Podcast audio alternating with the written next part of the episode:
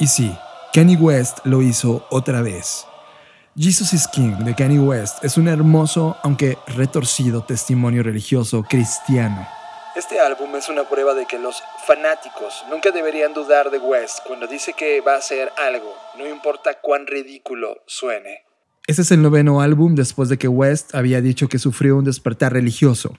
Nosotros en Creative Talks no somos religiosos. Pero cuando una obra artística de esta potencia nos presenta esto, es difícil ignorarlo. Esto es un antes y después para la música cristiana y, como fenómeno social y creativo, no podíamos iniciar sin él en esta edición de las Creative Talks.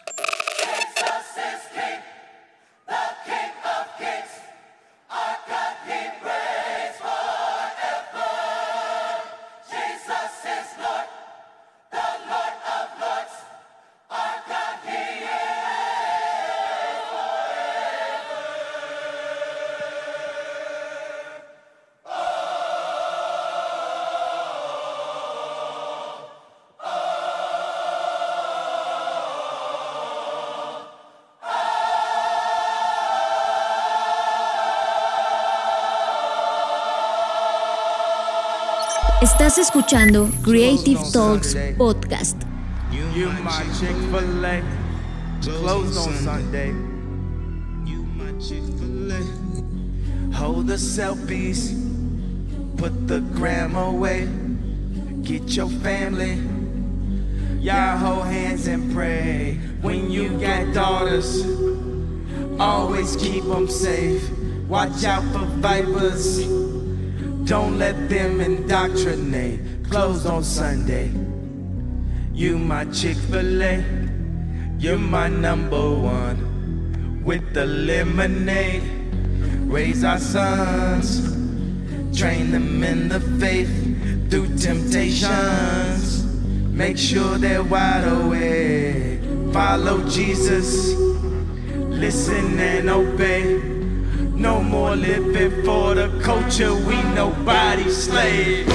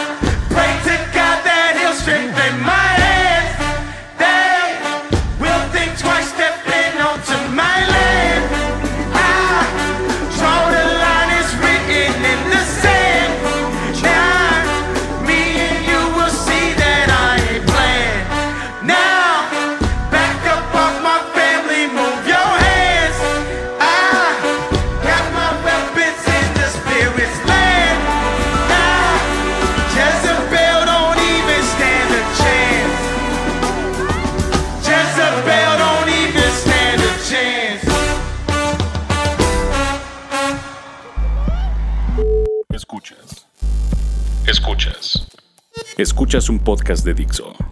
Escuchas Creative Talks. Creative Talks. El podcast donde hablamos de creatividad, futuro, innovación, medios, disrupción y emprendimiento.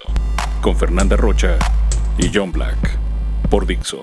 La productora de podcast más importante de habla hispana. Por Dixo.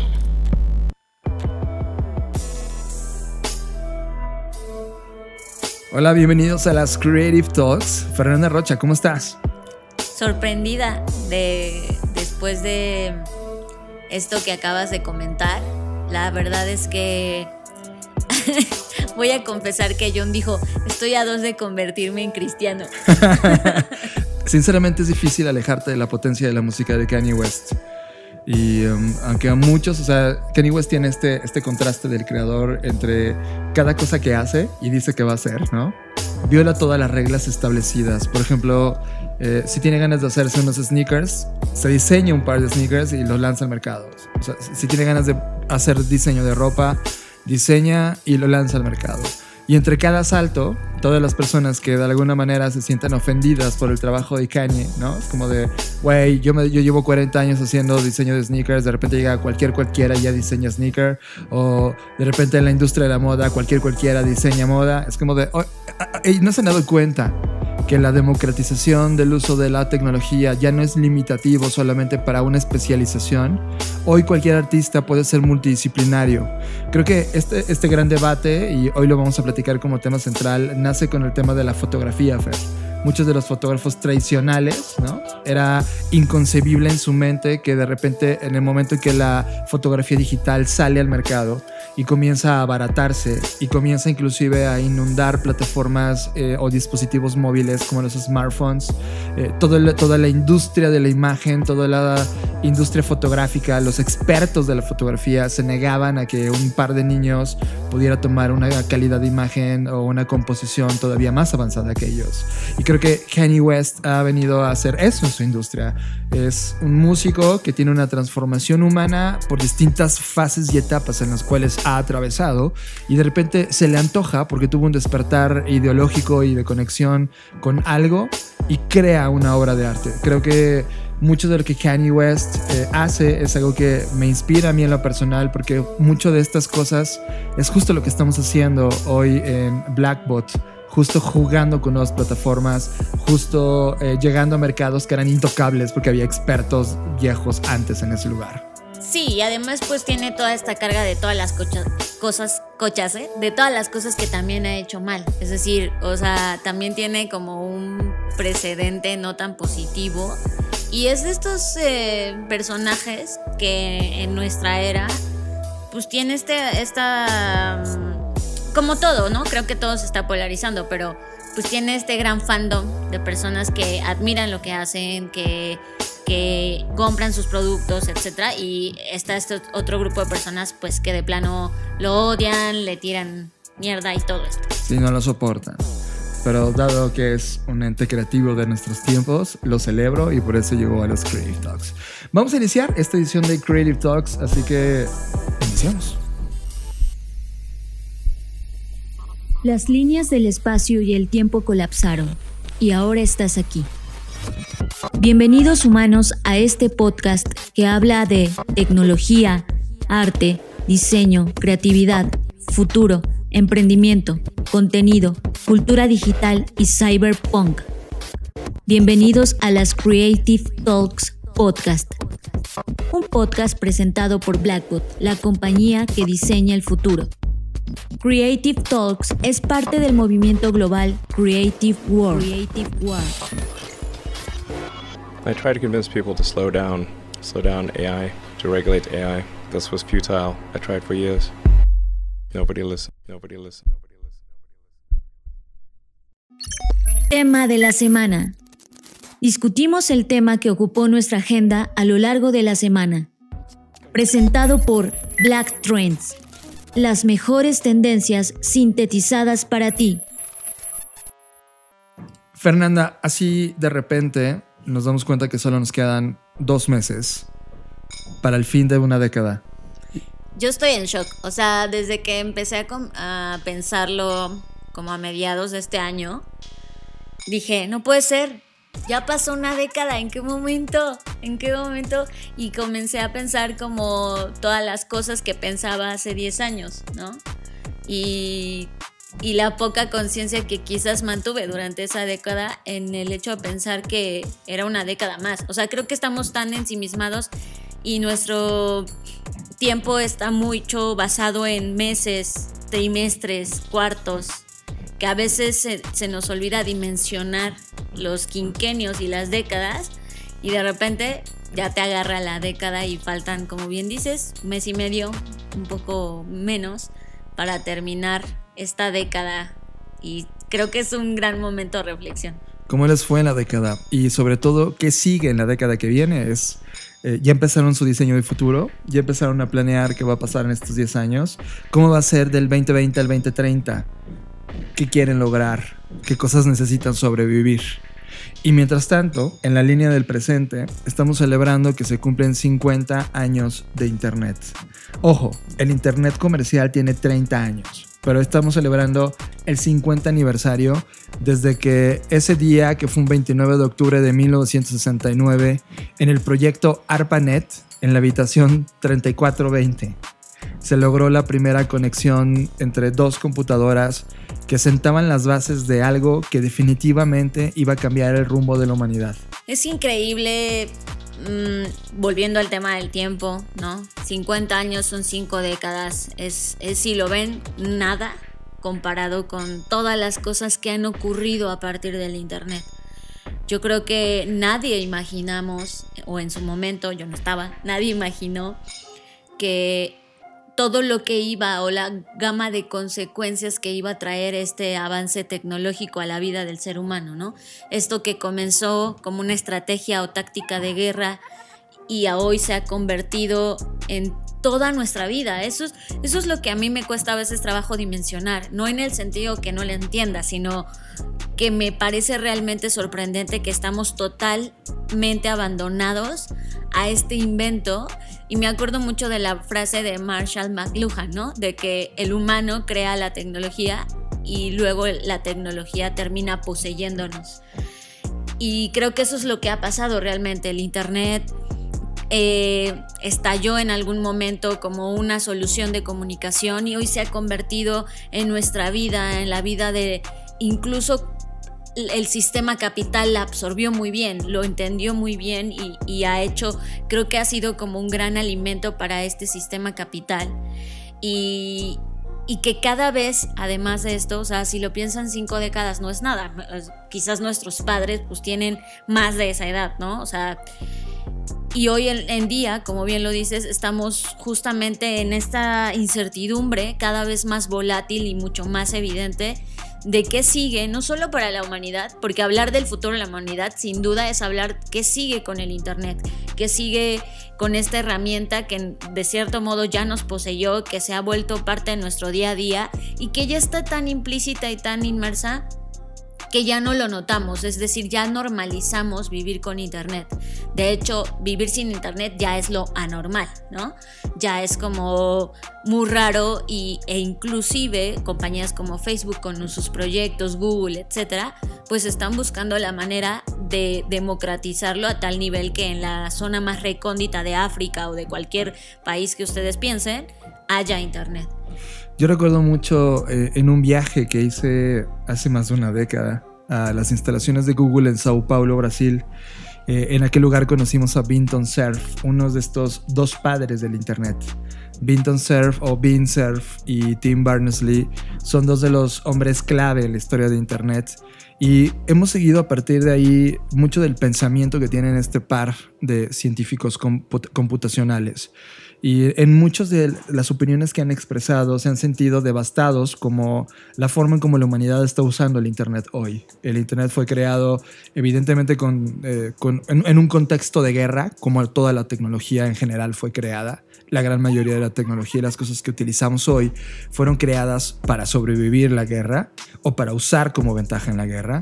Internet no, no es la excepción y hoy eh, se está planteando qué sigue para el mundo de Internet pero como eh, una forma de celebrar en este podcast, quizá la, la, plataforma tecnológica más importante de la historia de la humanidad, hemos seleccionado momentos únicos en esta historia tecnológica y que vamos a comentar aquí en, en este momento. Uno de los momentos que evidentemente Fernanda Rocha no lo, no, no lo recuerda, ¿no? es el nacimiento de Unix. Estamos hablando de 1970. Ojo, no va a ser una clase de historia, va a ser solo un tema de momentos icónicos para que entiendan cómo fue evolucionando. Eh, los laboratorios Bell, que ahora son ATT, ¿no? Bell Labs, comandados por Danny Rich y Ken Thompson, construyeron un sistema operativo, el primer sistema operativo, Unix, que permitía hacer multitareas, tener multiusuarios. Esto en 1970 y prácticamente a este invento se le llama Unix. Este fue el primer pensamiento detrás de todo el sistema operativo que tenemos hoy. Si nunca hubiera eh, en, ese, en 1970 Unix desarrollado esto, jamás tendríamos las interfaces o jamás podríamos navegar en el Internet como hoy lo conocemos.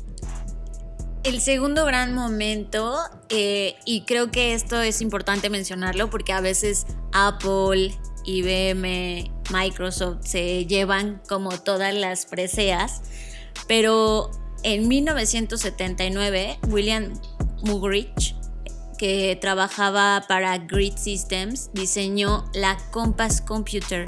la cual entró en el mercado hasta 1991. O sea, él la inventa en 1979 y hasta 1991 es que pudo ver la luz.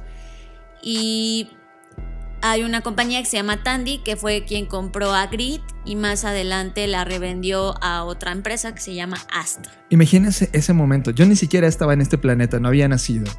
Y eh, las computadoras ocupaban el espacio de departamentos completos, solo para procesar una cantidad ridícula en CAS de datos, ¿no? Un WhatsApp. Sí, exacto. Era un, era un cuarto completo con refrigeración, etcétera. Yo me acuerdo que cuando era niño visitaba la Secretaría de Hacienda y Crédito Público en la parte de tecnología. Es donde estaban computando, tenían todas las computadoras ahí y el cuarto de cómputo era simplemente espectacular. Imagínense, en 1979 la idea de William era crear ese mismo, ese escenario tecnológico, pero en un sistema portátil. Y lo logró en el 79. Y, de ahí prácticamente inspiró a todos los, los contemporáneos de su era a poder provocar las innovaciones tecnológicas que venían. El tercer momento, eh, eh, vamos a hacer un viaje de más de una década, 1991. Eh, Linus Torvalds eh, esto la verdad es uno de los momentos más emocionantes porque eh, creó todo un sistema, toda una plataforma llamada Linux, la cual era eh, el pensamiento de un sistema operativo comercial, pero de acceso a todo el mundo, es decir, Linux podía ser intercambiado, descargado, mejorado. Era la primera concepción abierta de un sistema operativo que iba constru- construyéndose en tiempo real. Y Linux eh, ponía de cara un pensamiento de, oigan, podemos crear un sistema de cómputo o un- una plataforma tecnológica distinta a lo que habíamos pensado como temas corporativos. Y creo que fue la primera vez en la que el mundo pudo entender la importancia de tener esta antítesis a la parte comercial y poder poseer una plataforma en la cual todos pudiéramos subirnos y que todos pudieran construir y aprender a partir de ella. Más adelante, en 1991, aparece la primera página web, evidentemente creada por Berners-Lee. Y bueno, este fue un hito, ¿no? Creo que a partir de ahí ya empezamos como en esta carrera que no sabemos a dónde nos va a llevar sobre el funcionamiento, la estructura y el diseño de- del Internet, de cómo lucía, de cómo se consultaba y este poder de intercambiar. Y era también una manera de probar el protocolo creado por, por Berners-Lee, prácticamente World Wide Web presentaba su viabilidad. Y recuerda, era 1991, todavía en términos comerciales, todavía no explotaba Internet. Fue tres años después cuando nace el Internet comercial. Y si no hubiera existido este primer ejercicio de página web, no hubiera existido el Internet, Fer. O sea, e- esto fue el, ok, funciona, ¿no? Es como Hello World al mundo Sí. de Internet. En 1990 fue cuando ya la burbuja.com estalló, ¿no? Y, A finales de los noventas. y hubo un crecimiento ahí, eh, ahí ya de esto ya tengo un poco, o sea, no, obviamente yo era muy niña cuando esto pasó, pero en la escuela se hablaba mucho de este momento, ¿no? El de los .com y de que hacer una página pues era no solo súper caro, sino, sino también muy complejo. Y en esos mediados de los noventas, estoy hablando de el 95, sale Windows 95, que prácticamente eh, pues puso la base ya, es decir, la plataforma, y todo el mundo ya sabe la historia de dónde nace este sistema operativo, eh, cuál es el momento ma- magistral que hizo Bill Gates contra Steve Jobs en la parte gráfica de la concepción de una interfase. Y finalmente lo logra. Windows saca Windows 95 justo en el momento correcto, donde el Internet ya llevaba un año de, de- pues, presentación comercial. Y vino, gracias a este Windows 95, toda la explosión.com, que después, como dices, se crearía un efecto burbuja para finales de los 90. Y eso fue un tema interesante. Un año después, Fer. Steve Jobs ataca. Ajá. Y bueno, ahí ya sabemos que, que Steve Jobs no estaba dentro de Apple, regresa y entonces empieza con estos lanzamientos pues que transformaron al mundo, ¿no? Hace unos días celebrábamos eh, 18 años de iPod, ¿no? Así es. Eh, y bueno, justamente este, este gran momento donde se lanza el iPod, el iPhone, el sistema operativo macOS, que cambiaron la forma de concebir cómo tenía que lucir una computadora, cómo estéticamente lucía el sistema operativo, el software, cómo se comunicaba, lo fácil que él hizo que se viera en ese momento. Y que hoy tú ves un iPod de ese entonces y dices, está horrendo, pero para, para todos en ese momento fue un producto, pues como, incluso creo que como un poco artístico, ¿no? Tener mil canciones era, wow, o sea, está pasando algo Sí, aquí. tú, tú medías las canciones en posesión de los CDs que significaba, ¿no? Claro. Mil entre 12, ¿cuántos discos traigo en la bolsa? Eso era wow. Y, y sí, ese 1996 fue un año histórico. Fue un año después del lanzamiento de Windows 95, ¿no? Y ahí estaba la guerra Jobs contra, contra Gates. Eh, ahí, ahí comenzó realmente, ahí comenzó el tema Apple contra Windows. Y prácticamente eso, esa década fue una guerra intelectual, tecnológica, un mano a mano entre las dos compañías en términos de quién mostraba la plataforma más importante. Evidentemente, toda esa media década la ganó Windows. Y y de alguna manera a Jobs lo hizo tener y crecer el hambre. 1998, Fer. La creación de Google. Es impresionante. Fue el año donde Sergey Brin y Larry Page, que estaban estudiando, si no me equivoco, una maestría, eh, tuvieron un profesor que, que es mexicano, no recuerdo ahora mismo el nombre, fue el que revisó la tesis de Google y junto con él, después de revisarla, de corregirla, de aumentarla, y bajo la idea de que ellos pudieran organizar y poner con accesibilidad la información del mundo de Internet que en ese momento estaba comenzando a como ebullición, empezaba a, a salir y salir páginas y contenidos. Yahoo hacía un intento por ahí de organizar un buscador interesante, pero ellos perfeccionaron el algoritmo y fue en 1998 cuando el mundo conoce Google. Y dos años después, en el 2000, el mundo conoce Google AdWords. Sí, gracias al- a esta persona de India, ¿no? Ya habíamos hablado. Avinash que- se llama. Sí, que creó este algoritmo que pues ha mantenido la, al menos económicamente a Google vigente, ¿no? Sí, prácticamente ese invento del 2000 fue el inicio del imperio real de Google respecto a cómo la hipótesis de poder eh, generar una economía a través de estas plataformas digitales eh, se, vuelve, se vuelve totalmente viable. Y luego vino un momento que ya se ha citado bastantes ocasiones en este podcast, la creación de Napster. 1999. primer red social, me atrevería a llamarla, que creó este protocolo peer-to-peer en donde podrías, podías intercambiar música en aquel momento en donde descargar una música era un suplicio. Y... ¿Te acuerdas del internet? No, era horrible. De eso ya me empiezo a acordar. De, de eso sí ya tengo más noción. ¿Te tuve acuerdas- te tuve acuerdas la fortuna sonaba? de tener computadora desde muy pequeña. Y sí, eh, o sea, eh, me acuerdo mucho que yo me conectaba cuando no había nadie en casa, porque conectarse era un... Usar tu línea telefónica. Y eh, me acuerdo que un día, eh, esto nunca lo he contado creo, pero en, en la, en la calle en la que vivíamos, la mayoría de los vecinos no estaban en el día. Entonces hubo como una activación de American Online que te dejaban discos en tu casa con internet gratis. Claro.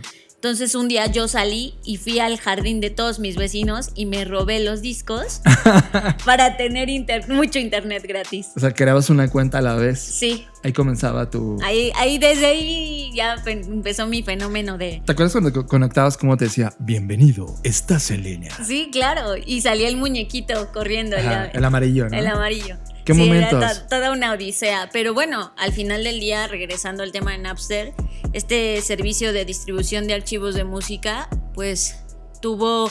eh, fue uno de los sitios que llegó a, a Juntar 60. 26.4 millones de usuarios Ah. en el 2001. En el 2001. Que la verdad, en ese 2001 también fue icónico para Napster porque fue el año que cerró. O sea, tuvo tres años de vida Napster. Pero 99. hoy, hoy en día está vivo, ¿sí sabían? Ya el, el otro día estaba buscando algunas referencias y me encontré con que está, está vivo. Y tiene estos dos planes de música ilimitada o eh, música para marcas. O sea, si tú quieres, eh, es toda esta música, audios que sirven para mm, ambientar los videos, lo, eh, lo tiene. Entonces, pues sí, al final del día tuvo que migrar a un modelo tipo Spotify, Apple Music o cualquiera que ustedes conozcan.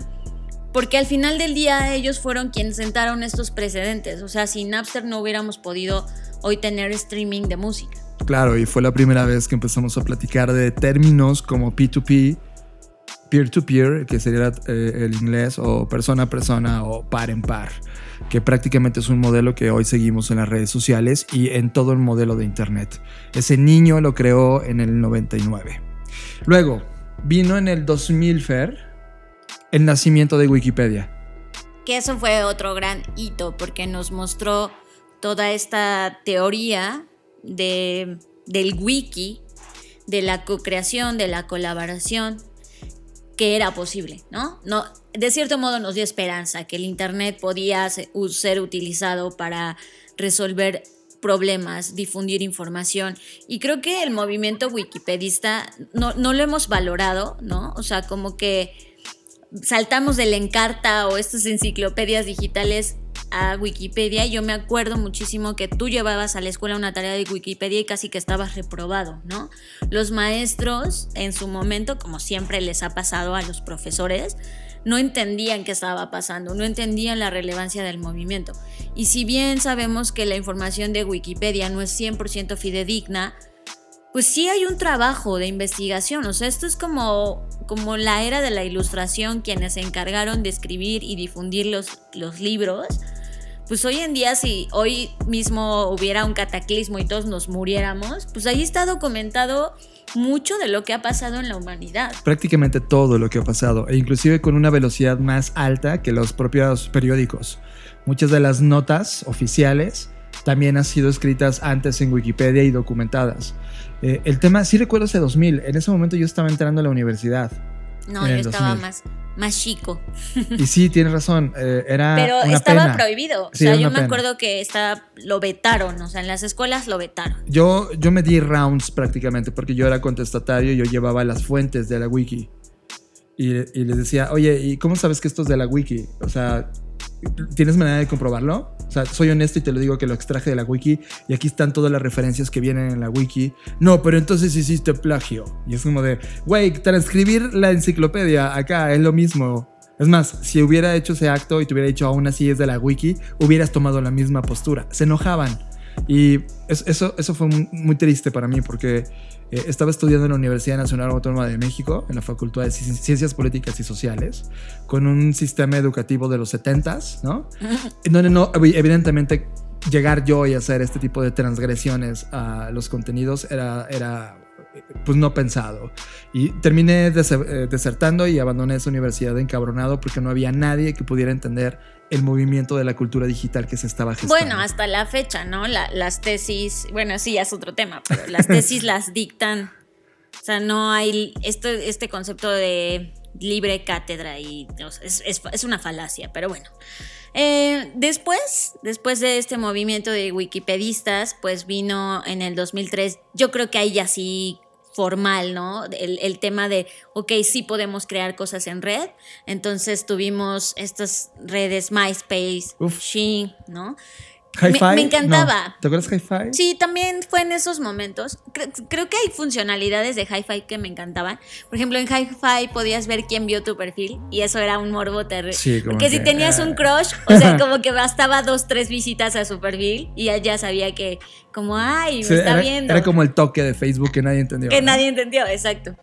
Pero, y ya, a partir de ahí, pues, eh, en el 2004, un año después de, de MySpace, pues llega Facebook. Con y- su primer usuario, Fer. Sí, Mark Zuckerberg. claro. y bueno, se abrió a, a estudiantes no universitarios. Dos y luego, años después. Dos años después. Sí, y luego en el 2006 aparece Twitter. Exacto. Siguiente momento. 23 de abril del 2005. Por primera vez se sube un video a YouTube. Y recuerden, YouTube no era de Google. YouTube era un proyecto de un par de dudes que estaban tratando de encontrar eh, la forma de democratizar El los otro contenidos. día, te- eh, bueno, por ahí les voy a compartir, tengo el primer video que se subió a YouTube. Del zoológico. Sí. Aburridísimo.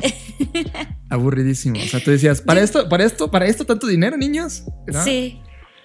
No, no lo sabíamos, ¿no? Ah, es que, mira, es por ejemplo eh, estos tag names que se le han puesto a la Edad Media, a la Ilustración. Las personas que vivieron en esa época no sabían que eso era la Edad Media, no sabían que eso era del periodo de la Ilustración. Esos tag names ocurrieron a posteriori, ¿no? Y creo que lo mismo nos está pasando. O sea, sí, total. E- esta, esta idea que siempre pongo en el podcast de un día fuimos felices y no lo sabíamos, un día era el último día y no lo sabíamos, creo que eso mismo nos está pasando. O sea, ese, ese, ese video del zoológico iba a ser historia, es un hito y no lo sabían, ¿no? Sí, y, además cómo enfrentas ese nuevo medio, ¿no? Es como, ok, ya lo creamos, ¿qué hacemos? ¿No? Ah, un video de un zoológico. Eh, evidentemente hoy ya tenemos, entendemos un poco del lenguaje de YouTube, ya vimos lo que se convirtió. En el 2009 comenzó la transmisión de videos, por ahí del 2007 Time nombra a la plataforma de YouTube como la persona del año, ¿no? Prácticamente todos empezaron a subir contenidos. Es decir, el hito video nació en ese 2005. Y ojo, recuerden que el del 2000 al 2005 fueron los años negros de Internet, Fer. Fue donde se reventó la burbuja y donde nadie volvió a creer en Internet hasta YouTube. Y fue cuando realmente tuvo esta segunda generación que hoy seguimos viviendo. Prácticamente ese 2005 abrió una nueva era en la que las plataformas online volvieron a retomar confianza y muchos de los proyectos que estaban en tesis o idea prácticamente tomaron un segundo aire para ahora convertirse en las, en las plataformas que estamos usando. Sí, y bueno, al final la reflexión de todo este viaje en el tiempo que intentamos encapsular, sabemos que hay, y seguro ustedes están diciendo, ay no, falta que mencionen esto, hay miles de momentos muy importantes, intentamos rescatar los quizás más populares, pero la idea de esto es, es hacer un momento de reflexión de, ok, el Internet como, como proyecto, como ente, tiene 50 años, ¿no? Y ya ven ustedes que, pues, antes, o sea, desde el momento en que se crea hasta que comienza a pasar realmente algo, pues pasaron como 20 años, ¿no? Y luego ya cuando se comercializa, pues ya contamos qué pasa. Entonces, la primera pregunta es, ¿desde cuándo ustedes son usuarios de Internet? Piensan en ese primer momento de cuando ya tuvieron la concepción y el uso del Internet. Número dos, ¿qué fue lo primero que hicieron en Internet? O sea, eh, eh, yo he estado intentando extraer ese momento. No recuerdo bien si fue, o sea, int- intento pensar cuál fue mi primera conexión y creo que fue a Terra, que es una página que hoy en día creo que ya ni existe. Y era, estaba llena de cosas así, horóscopos.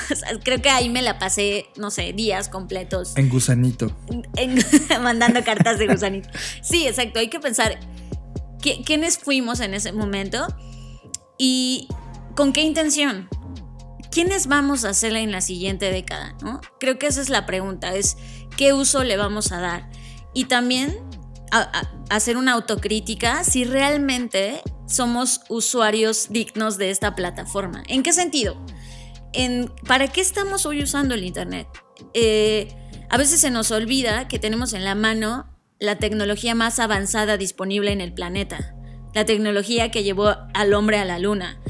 Tenemos inteligencia artificial, aunque quizás está en su fase más larvaria, pero está ahí. Si tú le dijeras a tu niño de 6 años, un día vas a tener un- un- una cosa, una computadora en la mano que te va a conectar, que te va a permitir transmitir, que te va a permitir grabar video, ¿qué haríamos? O sea, ¿le creerías para empezar? Y en segundo lugar, ¿qué haríamos? ¿Qué querrías hacer que hoy realmente no estamos haciendo? Porque creo que de cierto modo, si el Internet fuera una persona o algo tangible, sería injusto. Es, a mí se me hace como esas personas que tienen un montón de talento, pero deciden abandonarse al mundo de las drogas y, sientes que este es talento desperdiciado o que hacen cosas con su vida que dices, chin, esta persona pudo haber hecho más, ¿no?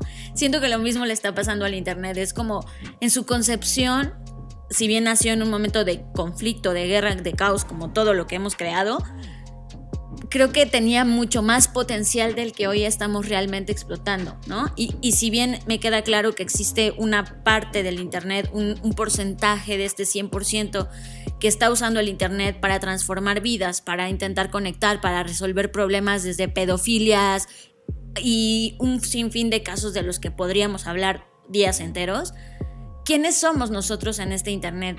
¿En, en qué hemos apoyado o no a que el Internet siga evolucionando, se siga alimentando? Porque al final del día hay una cosa que es un hecho. Todos hemos construido este Internet que hoy tenemos. Esta queja que tenemos de, ay, es que el Internet actual no me gusta porque esto, pues somos parte de eso y lo hemos hecho de alguna forma u otra, consciente o inconscientemente. Y entonces, si no nos gusta el Internet que hoy tenemos, ¿qué podemos hacer desde lo que hacemos, desde lo que compartimos? Y ojo, no necesariamente todos tienen que volverse ahora mismo creadores de contenido y ya todos vamos a ser youtubers. Pero desde las cosas que les das like, desde las cosas que compartes, las que no compartes y las que promueves y toda esta historia que nos hemos venido contando, que nos ha construido a su vez, ¿quiénes somos? ¿Qué, qué rol estamos jugando en este Internet? ¿Y qué rol queremos jugar en los siguientes años? Yo creo que ese es el gran grito en el espacio, ¿no?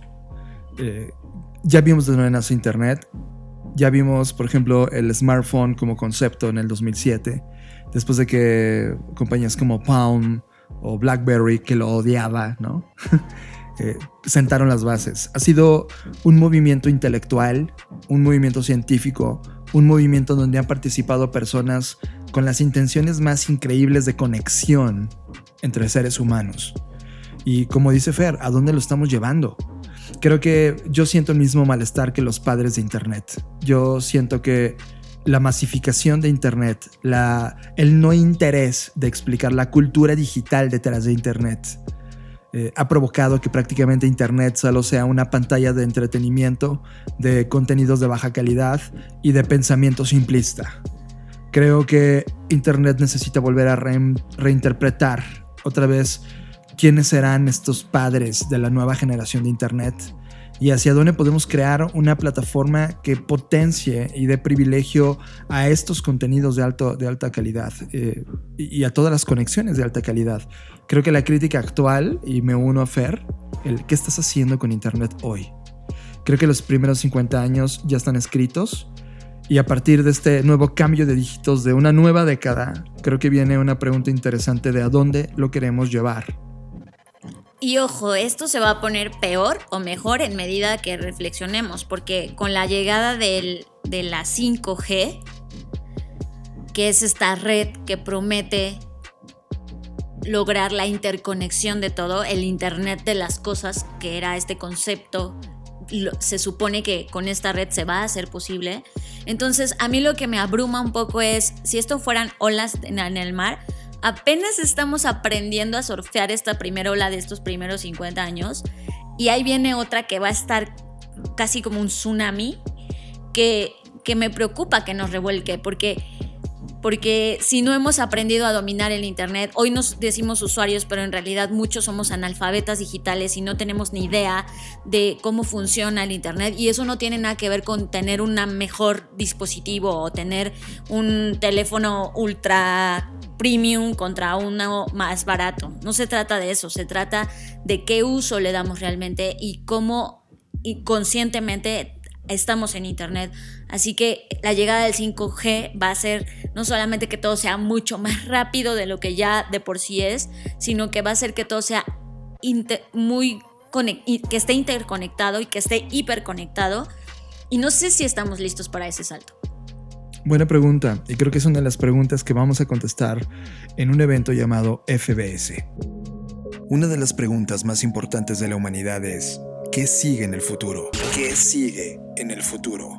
Durante siglos, pensadores, científicos, filósofos, escritores de ciencia ficción, analistas sociales y sabios han intentado imaginarlo, escribirlo, plasmarlo y compartirlo. En Blackbot hemos estado estudiándolo por años. Hemos creado narrativas, prospección, creado historias de futuro, intentando crear una metodología científica que nos permita entenderlo. Y ahora queremos hacerte una pregunta.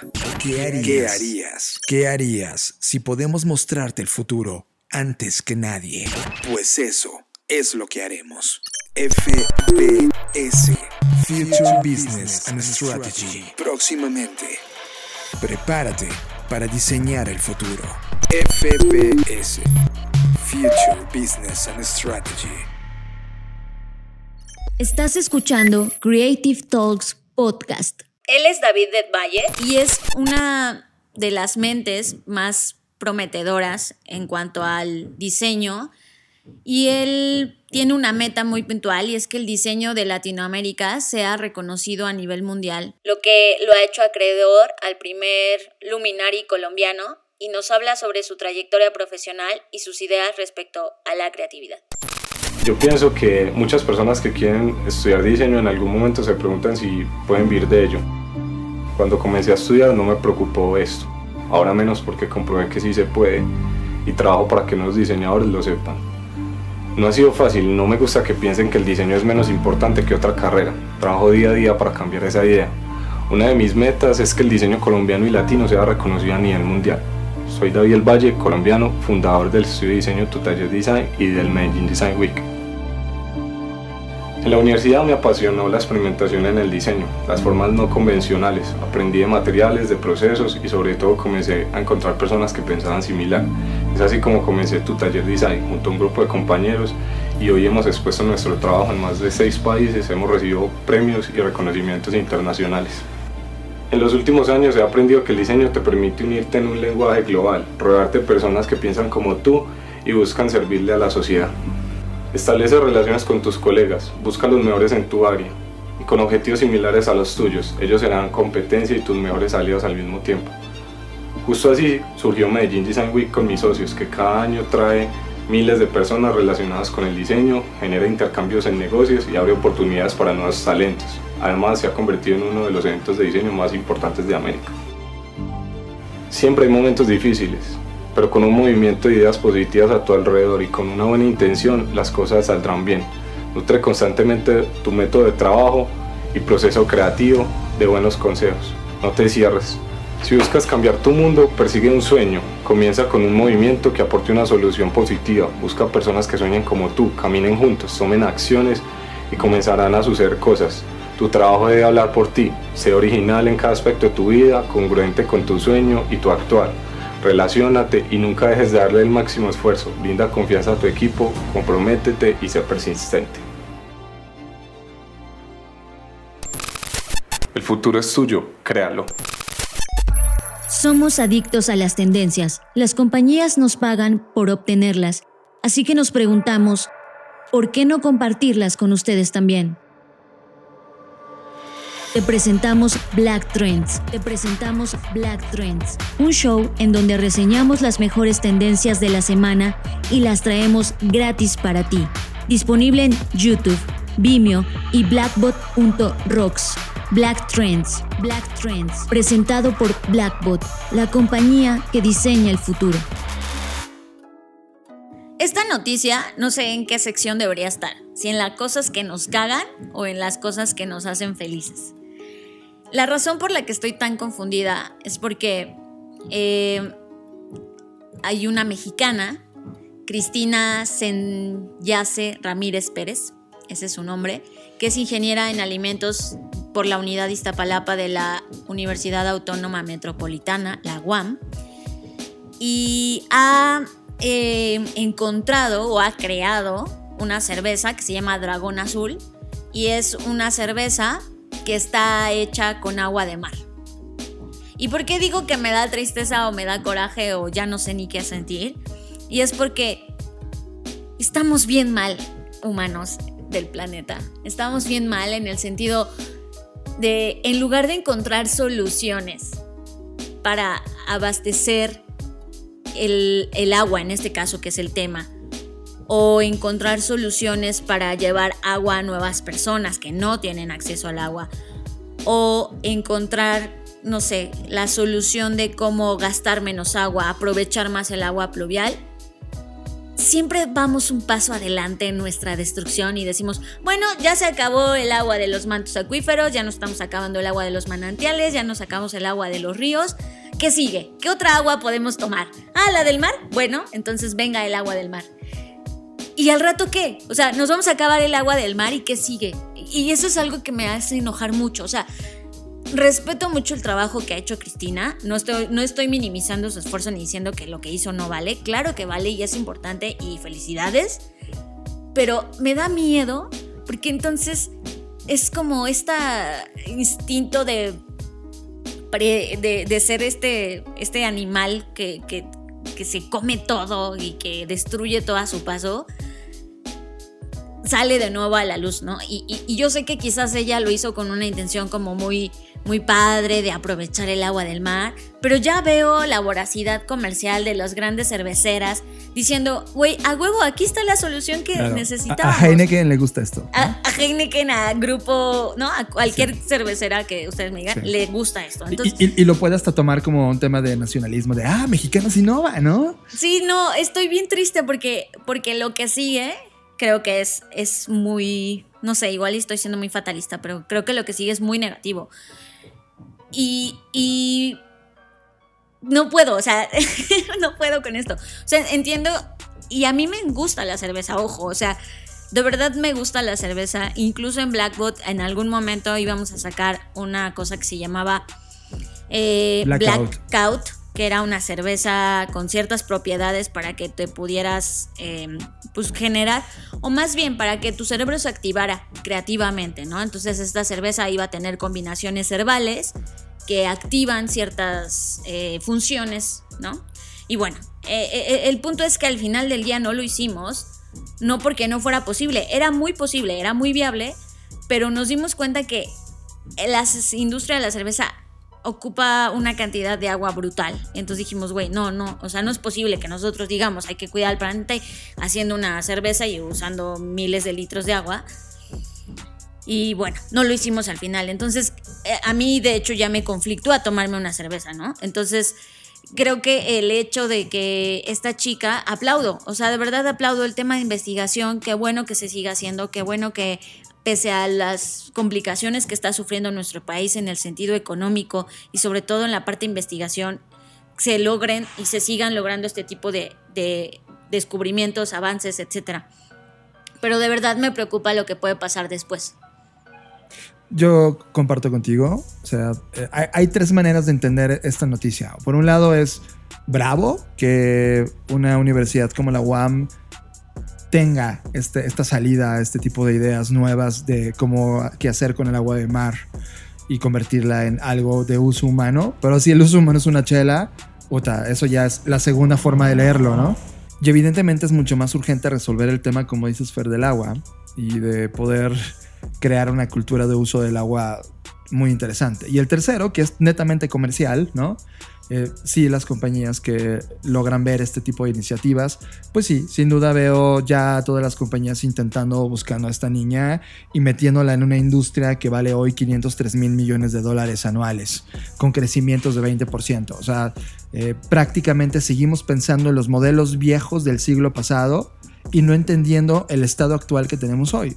Eh, hay una frase que me encanta y que prácticamente la voy a usar, que es cualquier modelo creado en el siglo pasado está condenado a fallar en este nuevo siglo.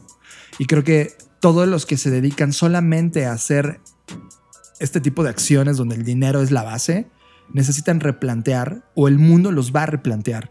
creo que si tú eres investigadora, si tú te llamas Ramírez Pérez y estás metido en la UAM y estás trabajando por hacer esto, replantea dos veces lo que estás haciendo. Y tal vez lo único que le hace falta a este proyecto que estás ejecutando es una nueva P llamado Planeta. Piensa en eso. Cualquier cosa que, ejecutes ya no tiene nada que ver con precio, plaza y promoción, ¿eh? Mete planeta, mete personas, mete propósito. Si metes estas nuevas P's, vas a encontrar una manera de fortificar el modelo, de obligarte a entender que esto que estás creando necesita resolver un problema allá afuera, no perpetuar algo que sinceramente la industria de las bebidas no han sido entendidas, y menos por culturas que no leen más de un libro al año y utilizan la cerveza solo para ponerse en términos de desconexión en lugar de conexión. Entonces creo que eh, enfoquen, por favor, científicos del mundo, este ejercicio, este esfuerzo que hacen, este valiosísimo tiempo que invierten para encontrar cosas que resuelvan cosas, no que las empeoren. Estás escuchando Creative Talks Podcast. Fernanda Rocha llegó diciéndome, John, John, hay un nuevo color trending del 2020. Y yo dije, ¿cómo?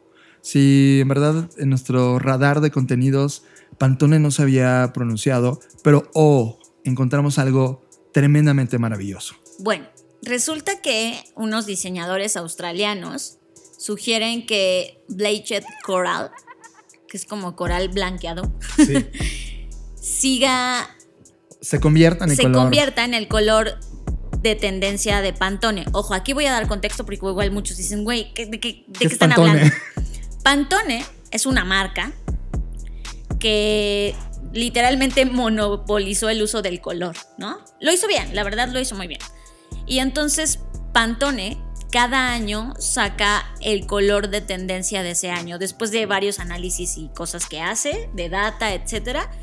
Eh, él determina, ah, pues sabes qué, para el 2019 el color va a ser X color y efectivamente ese color se convierte en, en uno de los colores más predominantes del año, ¿no? Y entonces eh, este color que sugieren estos diseñadores australianos es eh, la noticia falsa en la que yo caí. O sea, ellos lanzaron como que la, el color de... Ellos dijeron que Pantone había dicho que el color iba a ser ese, ¿no? O sea, como que simularon una... eh, era como una fake news muy bien creada. Es una fake news de tendencia con un, con un tema importante. Recuerden, Pantone 2019 dijo que el color central era Living Coral.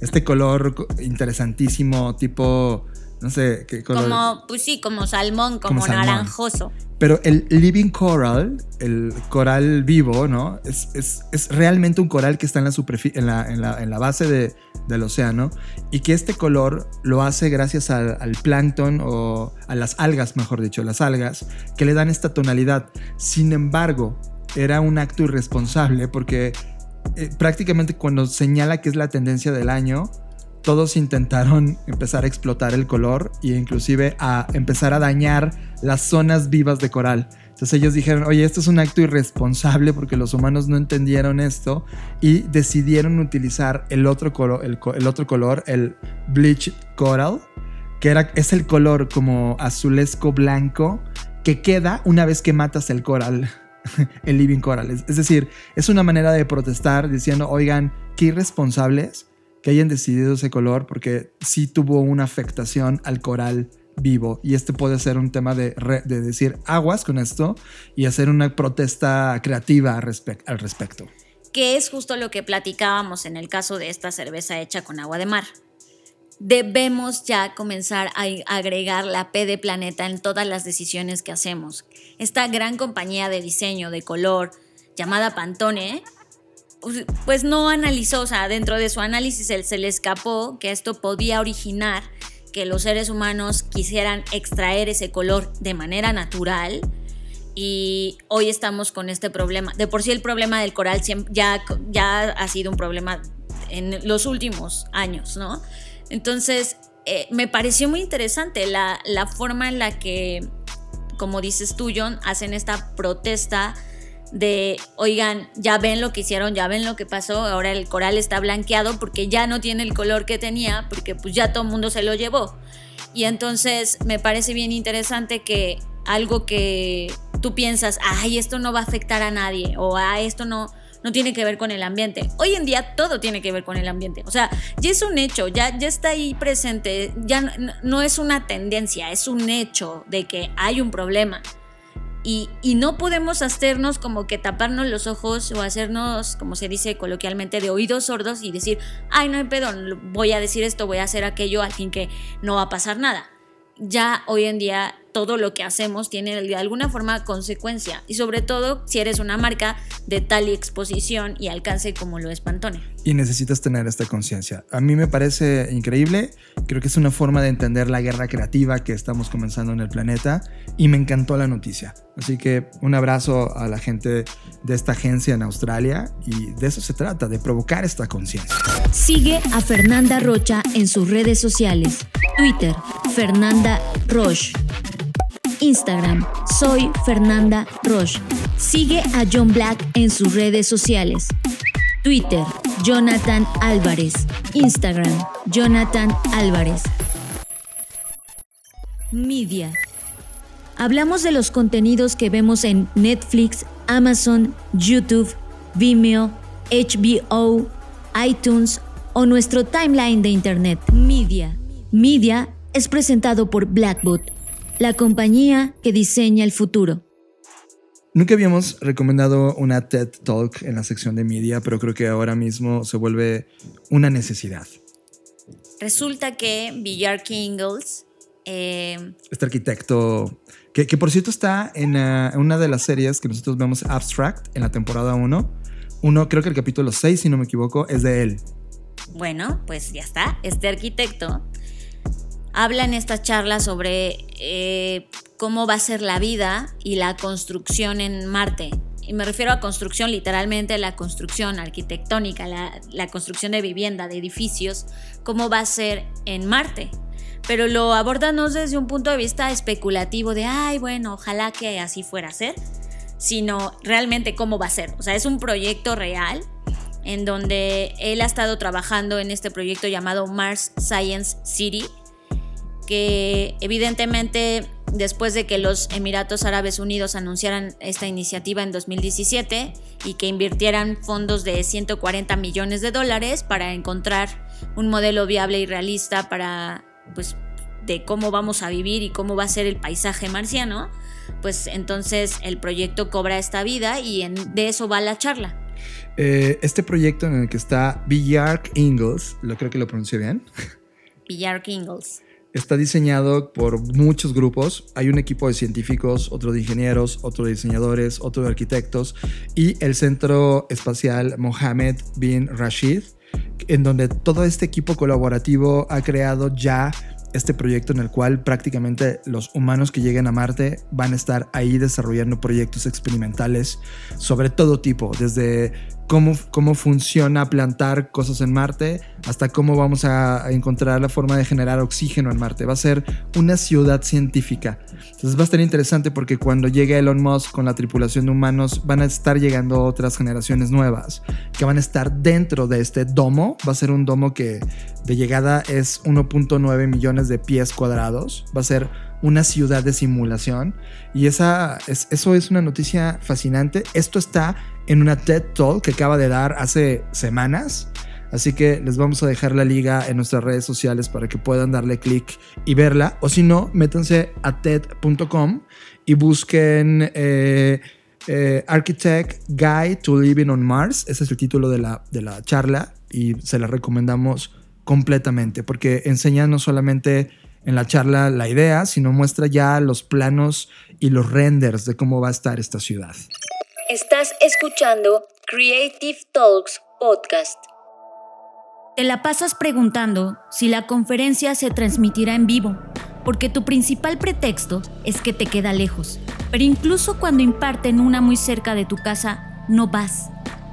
Te la pasas preguntando si es lo menos, porque alguna parte de tu cabeza, de formas verdaderamente inexplicables e incongruentes, la ecuación de bueno, bonito y barato es real. Sin embargo, cuando algo es gratis, no lo valoras o piensas que seguro es chafa o simplemente que no vale la pena. Te la pasas señalando al que hace y al que no hace también, mientras tú ni siquiera tienes el valor de intentarlo. Te la pasas pidiéndole al profesor que te dé chance de llegar tarde, de no llegar, de entregarle la tarea después, con el pretexto de que le estás echando ganas, como si eso fuera una razón suficiente para merecer condescendencias. Lo mismo haces con tus jefes, colaboradores, familia, parejas.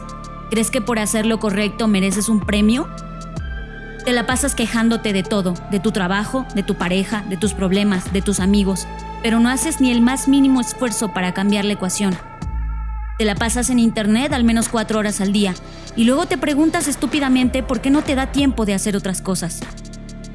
Te la pasas hablando de emprendimiento, pero cuando un amigo conocido se atreve a emprender, eres el primero en pedirle que te dé un precio de amigos. Te la pasas criticando los errores de otros a sus espaldas y cuando los tienes de frente te falta valor para discutirlo. ¿O será que te quedas callado porque inconscientemente tú mismo estás anulando tus propios argumentos? Te la pasas pidiéndole a tu Dios o a otras fuerzas, personas, entidades que te ayuden y cuando recibes el favor, olvidas que esa persona existe y mandas al carajo tu gratitud. Te la pasas toda la vida entera esperando el momento perfecto, las mejores circunstancias, prometiéndote en vano que cuando te cases, cuando te gradúes, cuando tengas un mejor trabajo, cuando encuentres estabilidad en tu vida, vas a sentirte feliz. Y mientras haces eso, se te va la vida. Y cuando por fin quieres vivirla, te das cuenta que es demasiado tarde. Y dentro, muy dentro de ti, te cae el 20 que el único culpable siempre fuiste tú. Creative World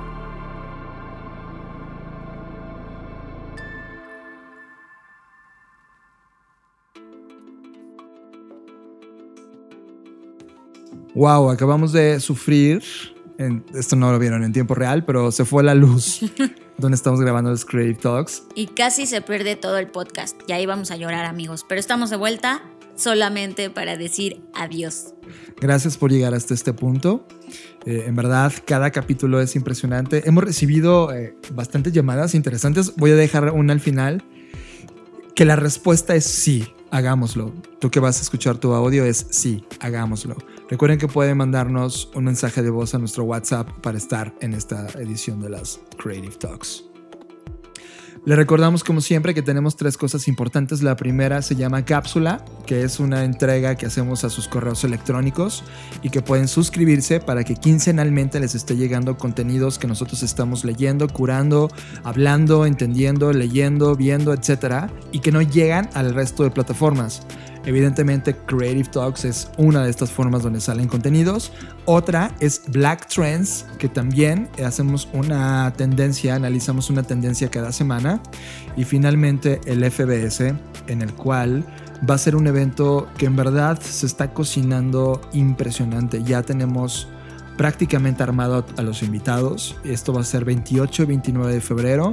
Y la única forma de obtener tickets para poder estar dentro del FBS va a ser el 20 de noviembre de este año. Ya les diremos exactamente cómo. Por el 20 de noviembre es la única forma de conseguir boletos para el FBS y ojo, son sin costo. Pues ya lo dijiste todo. Esos son las tres avisos parroquiales de este podcast. Ha sido un placer estar con ustedes. Yo soy Fernanda Rocha. Me pueden encontrar en todas las redes como Fernanda Roche. Eh, en Instagram voy a comenzar a ser más activa porque vi que algunas personas me empezaron a seguir y luego ya no me quisieron seguir. Seguramente dijeron, esta morra no sube nada. Así que eso sí, estuvo muy triste y voy a comenzar a generar más contenido en Instagram. Y a mí me pueden seguir como Jonathan Álvarez en Twitter y en Instagram, que es donde estoy más activo. Facebook comienza un poco a molestarme mucho y LinkedIn, en serio, me aburren todo lo que está pasando en LinkedIn me aburren. Este, este sentimiento de que es como si todos tuvieran corbatas y sacos y estuvieran bien portados y nadie estuviera realmente haciendo nada, me aburren, en verdad. Es, no logro entender en términos de personalidad esa plataforma, no, no me siento cómodo. En todas las demás sí síganme. Gracias por estar ahí. Eh, mi nombre es John Black y nos escuchamos en el futuro. Tu voz. Este es el espacio para escuchar tus ideas, consejos u opiniones. Solo déjanos un mensaje de voz al WhatsApp 5583-695959. Déjanos un mensaje de voz. Esta es tu voz. ¿Qué tal, Jonathan y Fer? Eh, buenos días o tardes, no sé a qué hora escuchen esto. Buenísimo otra vez el podcast. Y no sé, tengo una pregunta inteligente, pero creo que puede ser interesante. Y surge a partir de eh, pues un proyecto que estábamos viendo cuatro horas antes de escuchar su podcast, justamente. Y la pregunta es si les gustaría colaborar para que los convirtiéramos o hiciéramos sus, sus idoros. Que la respuesta es sí, hagámoslo. Tú que vas a escuchar tu audio es sí, hagámoslo. Dixo presentó. Dixo presentó. Creative Talks. El podcast en donde hablamos de creatividad, innovación, medios, disrupción y emprendimiento. Con Fernanda Rocha y John Black. Por Dixo, la productora de podcast más importante de habla hispana. Nos escuchamos en el futuro.